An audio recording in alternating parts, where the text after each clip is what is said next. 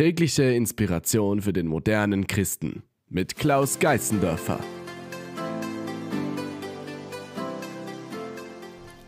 Vor vielen Jahren lebte eine schöne Prinzessin in Schweden. Leider war sie von schwacher Gesundheit. Die Ärzte sagten, dass sie nicht mehr lange am Leben bleiben wird. Die Eltern der Prinzessin waren tiefst traurig. Und es zeichnete sich auch schon früh ab, dass sie nicht heiraten wird.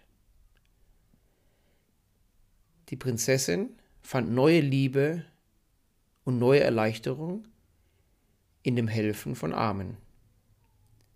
Mit ihrer Unterstützung wurden verschiedene Waisenhäuser, Krankenhäuser und Altenheime gebaut. Dafür verkaufte sie den Großteil ihrer Juwelen und ihres Schmucks. Aber, wie auch überall, gab es im Königreich böse Kritiker. Sie nannten sie Tor, dumm, falsch. Die Prinzessin war wirklich traurig. Aber die Prinzessin machte weiter, denn sie ist sicher, dass es Gottes Wille ist, dass sie auf der Welt den Armen hilft. Sie betete für die Leute und speziell betete sie für die Frau in dem Krankenhaus, weil die Frau so verbittert war. Nach ein paar Wochen kam die Prinzessin wieder zu der verbitterten Frau zurück.